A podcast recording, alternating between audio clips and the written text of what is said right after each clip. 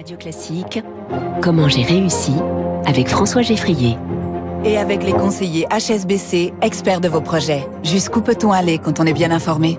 Bonjour Diane de Cellier. Bonjour. Bienvenue sur Radio Classique. Vous êtes la fondatrice des éditions de Cellier. Est-ce que si je dis que c'est une maison d'édition où le texte et l'image, les images ont quasiment un rôle de même importance, vous êtes d'accord ou pas tout à fait? Tout à fait. Tout à fait. tout à fait. Décrivez-nous par exemple vos premiers livres publiés, Les Fables de La Fontaine, illustrés par euh, Jean-Baptiste Oudry. Alors d'abord, c'est un, un, livre qui est né d'une rencontre, une rencontre entre une très très belle édition en quatre volumes en gros marocain rouge euh, qui a été publiée à Bruxelles, enfin que j'ai retrouvé à Bruxelles, qui a été publié au XVIIIe siècle, entièrement mise en couleur par un artiste animalier Jean-Baptiste Oudry. Et quand j'ai découvert cette édition qui était chez un libraire de livres anciens au fin fond d'une petite rue euh, à Bruxelles... Elle était oubliée, quoi.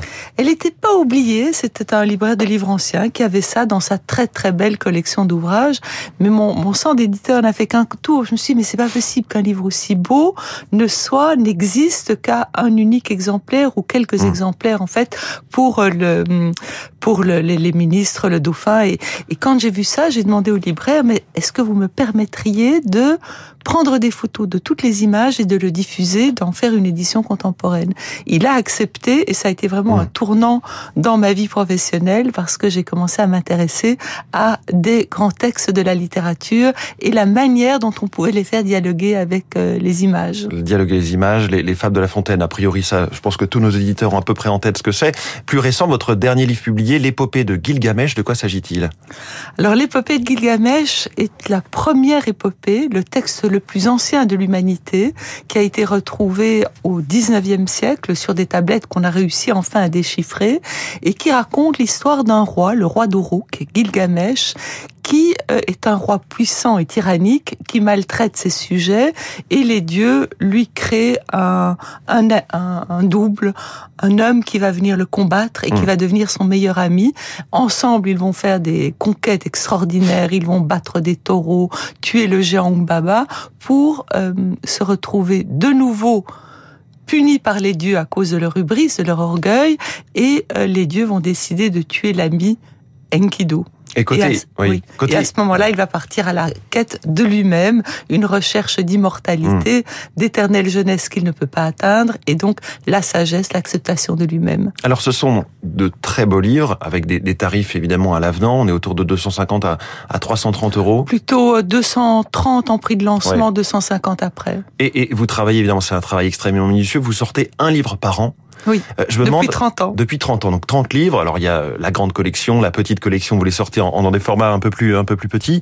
Ça vous permet quand même de, de vivre et d'avoir un modèle économique qui tient la route, un livre par an? Oui, grâce à la petite collection. Parce que quand vous misez tout sur un livre par an, comme c'est le cas avec la grande collection, des livres qui nous demandent plusieurs années de travail, hein, c'est pas, euh, voilà, ils ne s'enchaînent pas, ils se, ils se cumulent au niveau du travail en tout cas, et le fait d'en sortir un par an est à chaque fois un risque immense parce qu'on peut. Ah bah là, vous n'avez pas le droit à l'erreur. On n'a pas le droit à l'erreur.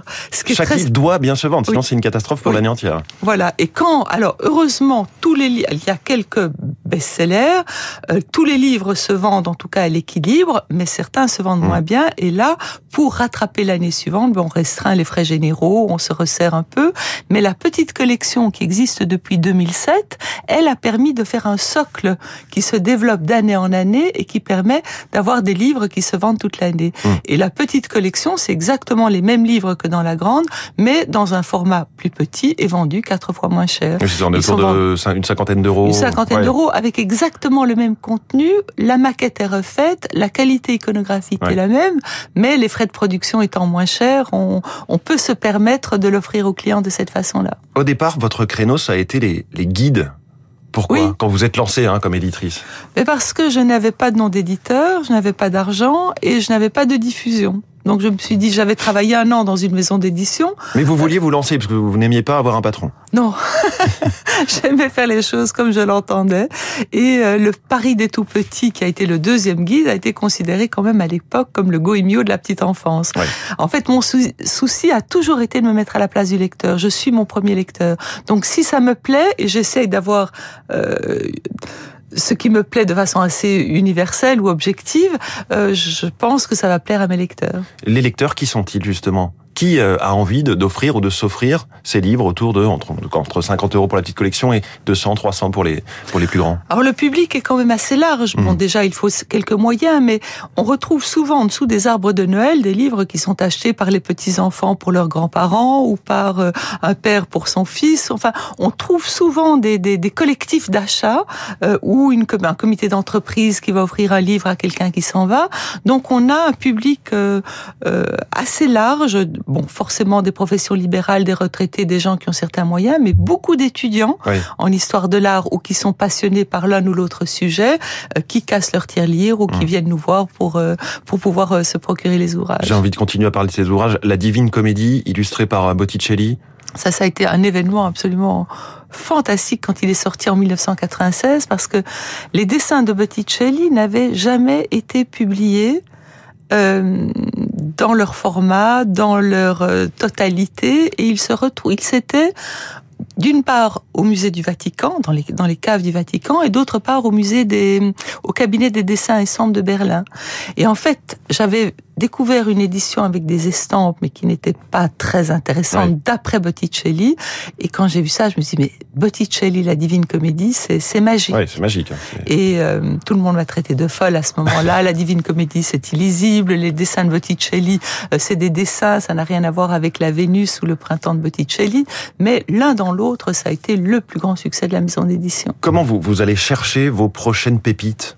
C'est du travail d'enquêtrice quasiment. C'est du travail d'enquêtrice, oui, mais surtout d'écoute et d'essayer de capter ce qui, euh, ce qui est dans l'air. Quelqu'un qui me parle d'un livre, euh, quelqu'un qui va me parler d'un sujet, moi qui vais réfléchir à la manière de les associer. Et en fait, le livre sort une fois que euh, le livre, le texte me paraît fondateur, ou en Oui. tout cas d'un intérêt très large et apportant quelque chose de nouveau, et que la manière de l'illustrer me paraît convenir parfaitement au thème et permettre ce dialogue fécond entre le texte et l'image. Et vous avez peut-être moins de problèmes de droit d'auteur, puisque euh, La Fontaine, par exemple, j'imagine que n'a plus tellement d'ayants droit. Non, mais quand vous travaillez sur des traductions, il y a toujours des droits pour les Ouais. traducteurs. Le droit des images est très très cher. En fait, une grosse partie de nos budgets est dans la recherche iconographique, Ouais. dans euh, le paiement des droits d'illustration et dans la photogravure que nous faisons extrêmement soignée. C'est vraiment là que euh, se trouve une grande partie de nos frais de production et peut-être que c'est ce qui donne aussi à la maison d'édition sa notoriété, c'est qu'au niveau de l'image, on est vraiment euh, très très pointu en termes de de choix et euh, de reproduction. En tout cas, ça donne envie de, de les feuilleter et de les offrir, ces, ces livres. Je, vais citer aussi les contes de La Fontaine, illustrés, eux, par, par Fragonard. Merci beaucoup, Diane de Cellier, la fondatrice des éditions de Cellier, dans Comment j'ai réussi ce matin sur Radio Classique en direct. Il est 6h46 dans quelques secondes, le journal de l'économie.